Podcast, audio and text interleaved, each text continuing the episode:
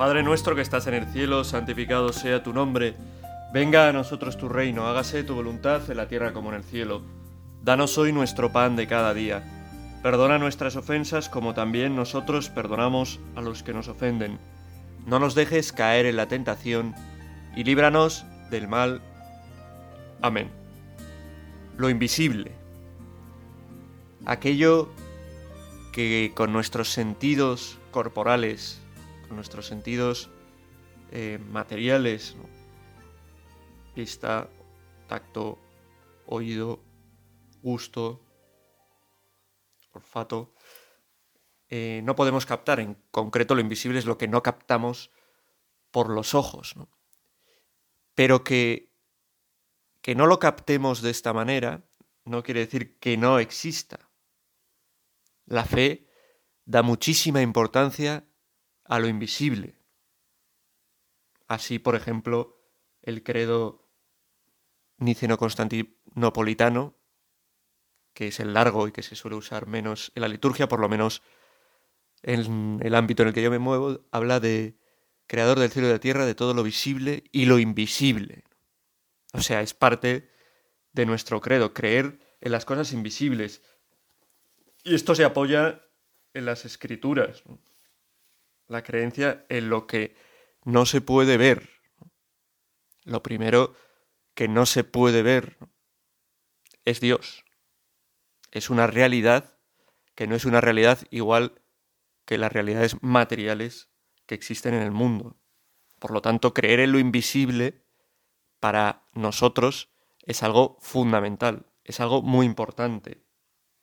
Y así desde el comienzo. Fijaos, lo que escribe en la carta a los colosenses eh, San Pablo, ¿no? Ese himno en el que comienza hablando de Cristo, al comienzo de la carta dice, Él es imagen de Dios invisible, primogénito de toda criatura, porque en Él fueron creadas todas las cosas, celestes y terrestres, visibles e invisibles, tronos, dominaciones, principados y potestades, todo fue creado por Él y para Él. Bueno, Él es imagen de Dios invisible. Dios invisible se ha hecho en Cristo visible. Y eso posibilita nuestra cercanía, acercarnos a Dios. Porque ha querido hacerse palpable para nosotros de una forma clara. En Cristo que se ha hecho hombre, en Cristo que vivo es un hombre vivo y que se queda su presencia de un modo especial ahora entre nosotros en la Eucaristía, que es ese eh, que, es un, que, es un, trozo de pan, un trozo de pan que en realidad es el cuerpo de Cristo, pero que sigue siendo una apariencia trozo de pan y que podemos verlo, podemos tocarlo, podemos gustarlo. De hecho, nos alimentamos de él. Y eso hace que Cristo haga que el invisible se haga visible y cercano a los hombres. Pero lo invisible sigue siendo una realidad muy presente, muy fuerte y que tiene que tener un lugar importante en nuestra fe. Y es bueno tener esto en cuenta porque vivimos en un mundo que, por lo menos en, a cierto nivel, no tiene ningún, ninguna creencia o le cuesta creer en lo que no se ve. O eso es lo que constato yo. Por ejemplo, cuando, cuando doy clases a chavales. Digo a cierto nivel porque en otro nivel hay gente que se cree cualquier cosa y que viven constantemente envueltos en misterios, en cosas que pasan, voces que oigo, que no sé qué. Bueno, ¿qué tiene eso de realidad? ¿Qué no tiene de realidad? Pues podéis ver Cuarto Milenio, el programa este que siempre salen cosas misteriosas. Chan, chan, chan, chan. Las voces de Belmez. Se escuchan cacofonías que aterran a... Bueno, en fin cosas así. ¿Son ciertas? ¿No son ciertas? Los ovnis, las apariciones, las... Pues yo no me estoy metiendo en ese tema, ¿no? Estoy hablando de lo invisible real, de lo que no hay duda, que es fundamento de lo visible, que es fundamental para nosotros, ¿no? Y en la cima de eso está Dios. Pues creer en lo invisible, como digo, ahora parece que no es fácil o que la sociedad, eh, el modo de pensar moderno no ayuda a lo invisible, ¿no? Un modo de pensar a veces que subraya excesivamente la necesidad de que todo sea pesado, medido, calculado, ¿no? ¿Dónde está la verdad? En la ciencia. Fuera de la ciencia no hay verdad. Fuera de lo medible, de lo que se puede ver, calcular, no hay verdad. Por eso cuando hablo yo a los, a los chavales en el colegio, chavales de primaria, y les, les digo que se puede hablar con Dios, les intento ayudar, ayudarme a mí mismo también a aprender a hablar con Dios, preguntan, pero ¿cómo? ¿Cómo? ¿Cómo? ¿Cómo habla Dios? Se puede hablar, vale, lo entendemos, ¿no? Decimos en nuestro interior cosas, pero, pero ¿cómo habla Dios? ¿Cómo contesta? ¿Se le escucha? Me preguntan, ¿a ti te ha hablado alguna vez? ¿Y has escuchado su voz? Y entonces es cuando hay que explicar el modo de hablar de Dios, ¿no? Bueno, pues sí puede en alguna ocasión haber hablado a alguien con palabras audibles, o por lo menos que para él han sido audibles, pero lo normal es que Dios, cuando uno ora, cuando uno está cerca de él, cuando uno acude a, a su intercesión, se pone delante de él, pues hable inspirando, eh, creando en uno afectos, haciendo que resuene, que resuene alguna palabra de la escritura o algo que ha leído, que ha escuchado en su interior, en su corazón. ¿no? Suelo hablar con él dando consuelos, consuelos, eh, lo que decía San, San Ignacio, ¿no? que Dios habla y sientes que es Dios el que te está diciendo si algo que experimentas te da consuelo, te da paz en tu corazón. ¿no? Y al revés, cuando no te llena de paz, sino que te, que te llena de agobio, de, pues probablemente sea algo que no venga de Dios. ¿no? Bueno, todo esto ayuda también a hablar con alguien que pueda, que pueda ayudarte a ver qué es lo que Dios te está pidiendo. Pero entonces los chavales me preguntan, pero entonces no, no habla como tú estás hablándonos ahora nosotros. Y evidentemente no. Evidentemente no, no hay conversaciones en las que eh, Dios haga son, eh, realice, lleve a cabo sonidos, ¿no? como son las palabras, sonidos que quieren expresar una serie de ideas, eso es hablar, ¿no? Expresar lo que tienes en tu cabeza con unas palabras, con una serie de sonidos porque, por los, a los que a lo largo de la historia el hombre ha llegado a, considerar como que expresan una realidad que va más allá de ese sonido, ¿no? Y además esto lo ha hecho en distintas lenguas y en distintos... Pues eh, Dios supongo que puede hablar así y alguien habrá hablado así, pero no es la forma normal de escuchar a Dios, ¿no? Escucharle como me estáis escuchando a mí ahora, ¿no? Sino que es una realidad invisible, una realidad eh, invisible porque es espiritual y que habla de una manera espiritual, ¿no? No habla al oído, sino que habla al corazón. No habla los sentidos externos, sino que habla en el interior. Pero es una realidad que por muy invisible que sea, que, porque, que aunque no la veamos es una realidad más real incluso que aquello que vemos. Y tenemos que caer en la cuenta de eso, de que existe un mundo invisible, que Dios está a la cabeza, Dios ha querido hacerse visible en Cristo, pero sigue el Padre, el Espíritu Santo nos hablan de realidades inefables, invisibles, intocables. Y, y creo que es bueno considerarlo para no pensar que ahora mismo estás solo en tu habitación, que estás solo en donde estés escuchando esta habitación, rezando, sino que constantemente la presencia de Dios invisible, la presencia de realidades invisibles, de los ángeles, de los que vamos a hablar ahora, pues es una presencia real. Y esto no para acongojarse, ¿no? Estoy rodeado de, sino para todo lo contrario, tener paz y alegría, porque Dios ha querido poner en tu vida, en tu camino, eh, estas personas que te ayudan, estas personas que te sostienen, estas personas que rezan por ti, estas personas que presentan a Dios tu ofrenda.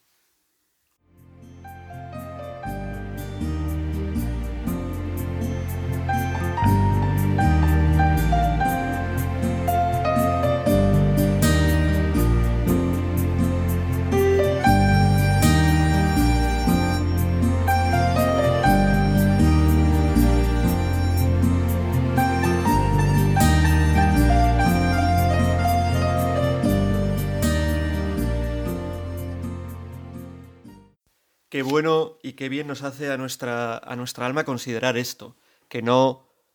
Eh, que el mundo no se limita a lo material, ¿no? Es verdad que hay cosas que se nos hacen mucho más patentes de una manera más fácil, que son innegables, aunque a lo largo de la historia hay quienes han intentado negarlas.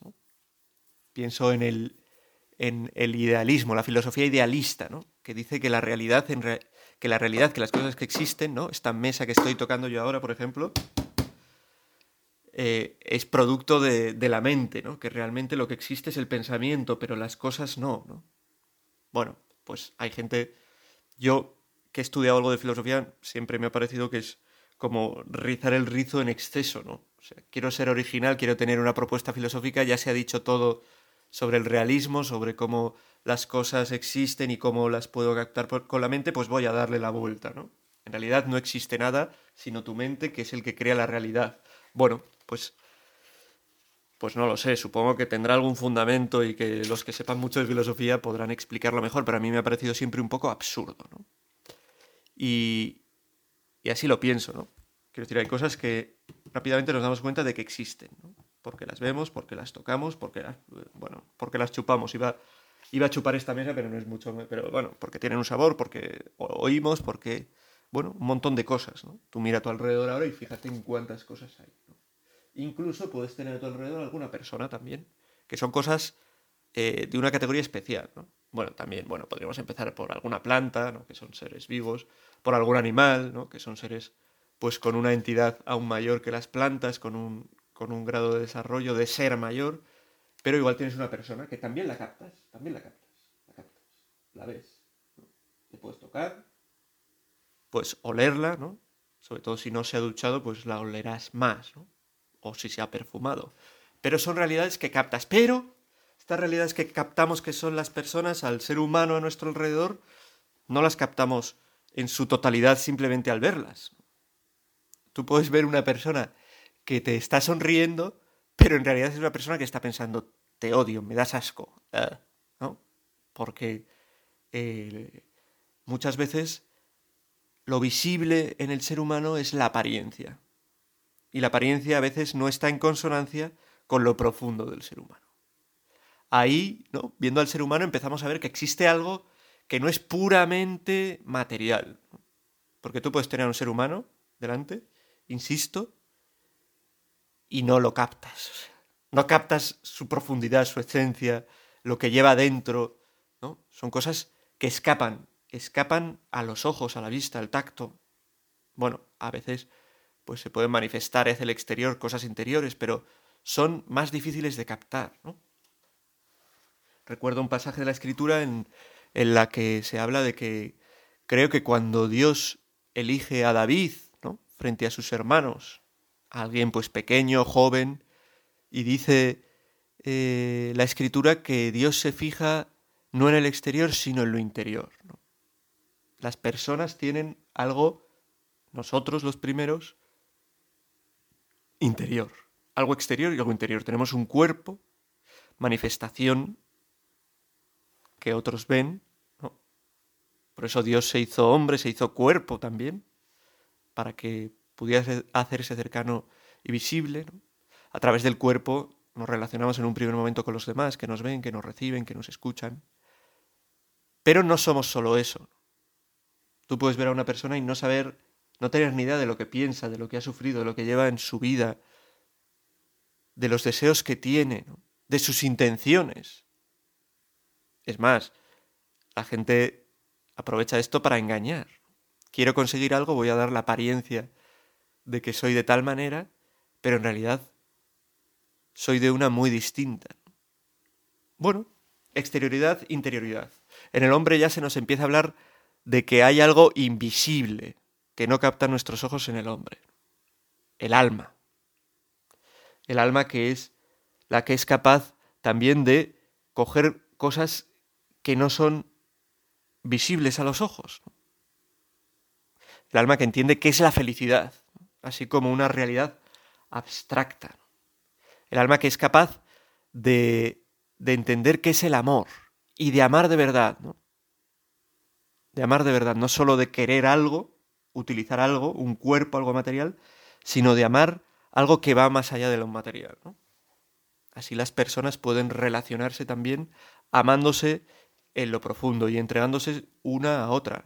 no solo en su corporalidad, sino en todo su ser, que es algo que va mucho más allá del cuerpo. No, no estoy diciendo que el cuerpo no sea importante, pero que no es lo único. ¿no? Y por eso empezamos a ver ya en el hombre cómo esa realidad de un mundo que no es visible es algo real, porque en el hombre se da parte de esa invisibilidad, ¿no? porque hay cosas del hombre, del ser humano, que no se captan así de un modo visible. Y además son cosas fundamentales. El alma de una persona es fundamental. Si tú quieres conocer a una persona, por mucho que conozcas centímetro a centímetro su cuerpo, en realidad, si no trasciendes eso y te asomas a su interior, a su interioridad, a su intimidad más profunda, no lo estás conociendo. ¿no? Todo tiene que estar conectado. Cuando una persona se entrega a otra, tiene que entregarse a su cuerpo, tiene que entregarse a su alma, tiene que conocerla de verdad, tiene que haber sido capaz de profundizar en quién es en realidad. Por eso tan importante en el, en el cortejo, es una palabra un poco antigua esta, ¿no? Pero cuando uno está pues conociendo a una persona, porque se ha enamorado de ella, porque quiere ver si puede de verdad amarla, pues trascender lo físico, ¿no? Ser capaz de trascender lo físico, que es lo que primero se nos muestra, para llegar a lo profundo, ¿no? Uno si se queda en lo físico, a veces tiene dificultades para buscar más abajo. ¿no? el, valor de la espera y todas esas cosas tienen que ver con esto, ¿no? Son realidades profundamente antropológicas, ¿no? No son realidades basadas en un mandato que no tiene ningún sentido, ¿no? Sino que son realidades basadas en cómo funciona el ser humano y qué es lo que le hace bien. Bueno, pues en el hombre se ve ya, en el ser humano, esta presencia de lo invisible.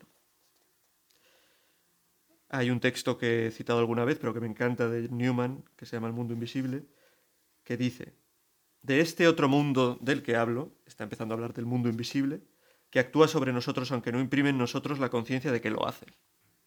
Un mundo que tenemos a nuestro alrededor, pero que si no nos paramos, si no pensamos, si no tenemos fe, podemos no ser conscientes de que esto ocurre, ¿no? Se halla tan realmente presente y ejerce tanta influencia como el mundo que se nos revela de modo visible. Ese mundo existe. No diré que todo lo que pertenece a él es mucho más importante que lo que vemos, porque entre los seres visibles se encuentran nuestros hermanos los hombres, y nada creado es más precioso y noble que un ser humano. Pero consideradas en conjunto las cosas que vemos y las que no vemos, hay que afirmar que el mundo invisible es mucho más excelente que el mundo que vemos. Y ahí habla de cómo en, la cúspide de este mundo invisible está Dios. Bueno, pues el mundo invisible es importante, ¿no? Considerar lo que nos rodea es importante. Considerar que nosotros tenemos, formamos parte de ese mundo invisible en gran medida. Que tenemos algo que trasciende lo visible, lo material, lo medible, nuestra alma, lo profundo de nuestra intimidad, y que es súper importante para nuestras relaciones, para nuestro modo de vivir, para acercarnos a Dios, creo que es algo importante. Por eso mira otra vez a tu alrededor y piensa que no estás solo, que Dios al que no ves está contigo, que tienes a tu lado, pues, también a los ángeles. De hecho, esto es de lo que quería meditar en, este, en esta meditación, porque es un punto del, del compendio, ¿no? Pero creo que nos, nos hemos situado en un buen marco para decir ahora alguna cuestión acerca de los ángeles, de la importancia de los ángeles, de la importancia de esos seres invisibles que tienen una función en nuestra vida, que quieren ayudarnos, ser nuestros amigos, guiarnos, acompañarnos.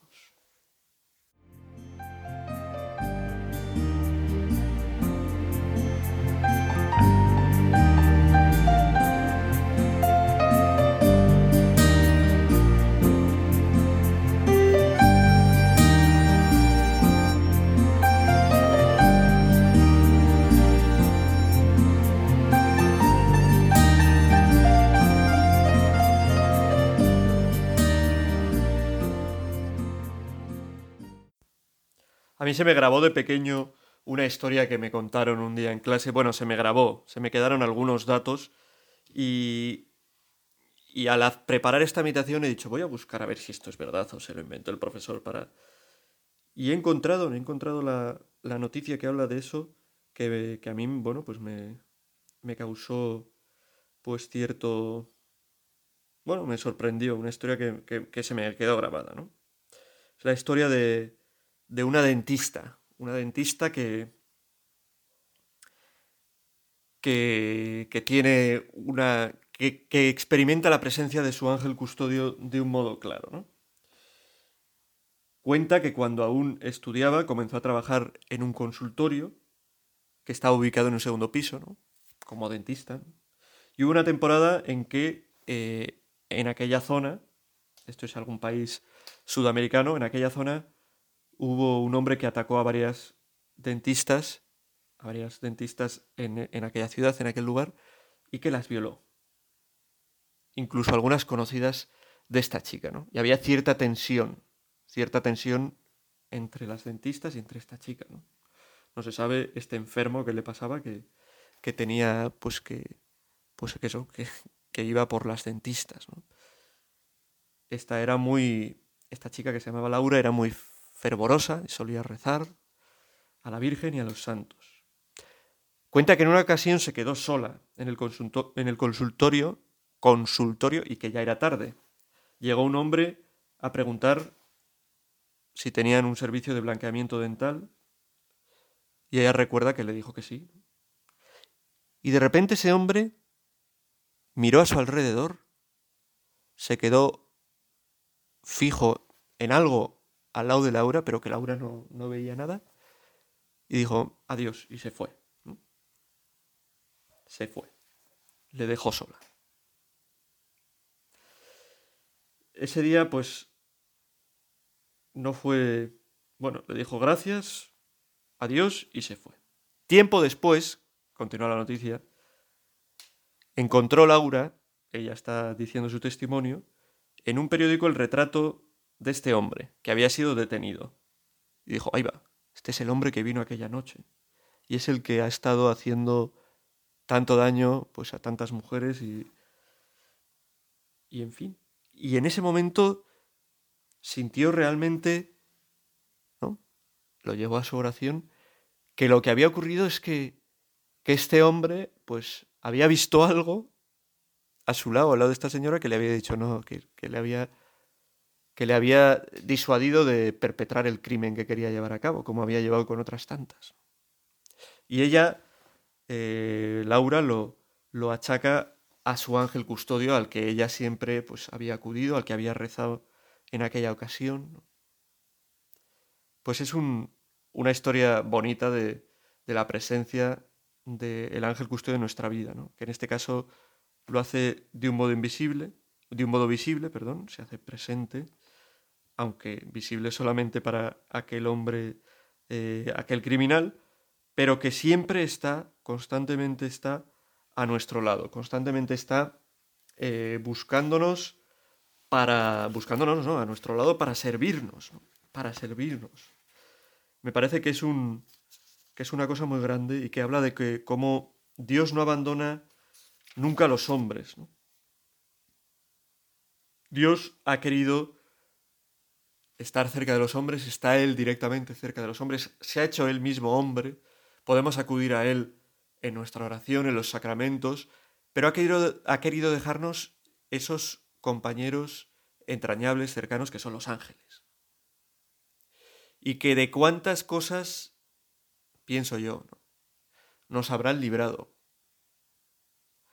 ¿Cuántas eh, oraciones se habrán presentado por nosotros ante Dios? Súplicas, ayúdale a este, fíjate cómo está sufriendo. ¿no? Yo que estoy a su lado le veo, ¿no? Lo mal que lo está pasando. ¿no? ¿Es así? Yo estoy convencido de que si no tuviéramos ese ángel custodio, al que tenemos que acudir más ¿no? y tener más en cuenta, pues nuestra vida habría sido pues terrible, ¿no? Terrible, terrible. Terrible, quiero decir, habría sido... Pues nos habríamos dado muchos topetazos que seguramente gracias a ellos no nos hemos dado. Los ángeles son una muestra grande del amor que Dios nos tiene, que no nos abandona, que ha querido ponernos en nuestro camino estas ayudas. Estas ayudas invisibles. Por eso digo, si no entramos en la consideración del mundo invisible, de que hay cosas que no se ven y que son importantes y grandes, no captaremos ni esto ni en realidad podremos tener verdadera fe. Pero si nos damos cuenta de que nosotros mismos tenemos parte de espiritual, ¿no? Y que lo espiritual no es algo ajeno a nosotros, sino que es real y que lo sentimos y lo vivimos, podremos tener fe también en esta realidad, que es una realidad que, como digo, nos habla del amor de Dios. La devoción de los ángeles custodios tiene profundas raíces en el pueblo cristiano. Desde el comienzo la Iglesia estableció la fiesta en su honor, desde muy antiguo, y consagró así esta doctrina tradicional que defendían los santos padres, como vamos a ver en algún texto. Es doctrina común que todos y cada uno de los hombres, bautizados o no, tienen su ángel custodio. Su misión comienza en el momento de la concepción de cada hombre y se prolonga hasta el momento de su muerte. Joes. Motivo de, por lo menos a mí en este momento de paz, ¿no? Saber que desde el comienzo tengo a alguien a mi lado, que le puedo conocer más o menos, haberle hecho más caso o menos caso, pero que es alguien que me quiere, que quiere muy bien, que Dios se ha puesto a mi lado, que haga lo que haga, está siempre pues intercediendo en mi favor. Yo vi una película que, bueno, la he vuelto a ver porque la he puesto en algún momento, de dibujos que se llama El Gran Milagro, que yo creo que se rodó para verse en 3D y tal, por eso, bueno, ahora verla un poco en, internet, pues los dibujos no son muy buena calidad, pero, pero muestra la presencia de los ángeles de un modo claro en, la vida de las personas, ¿no?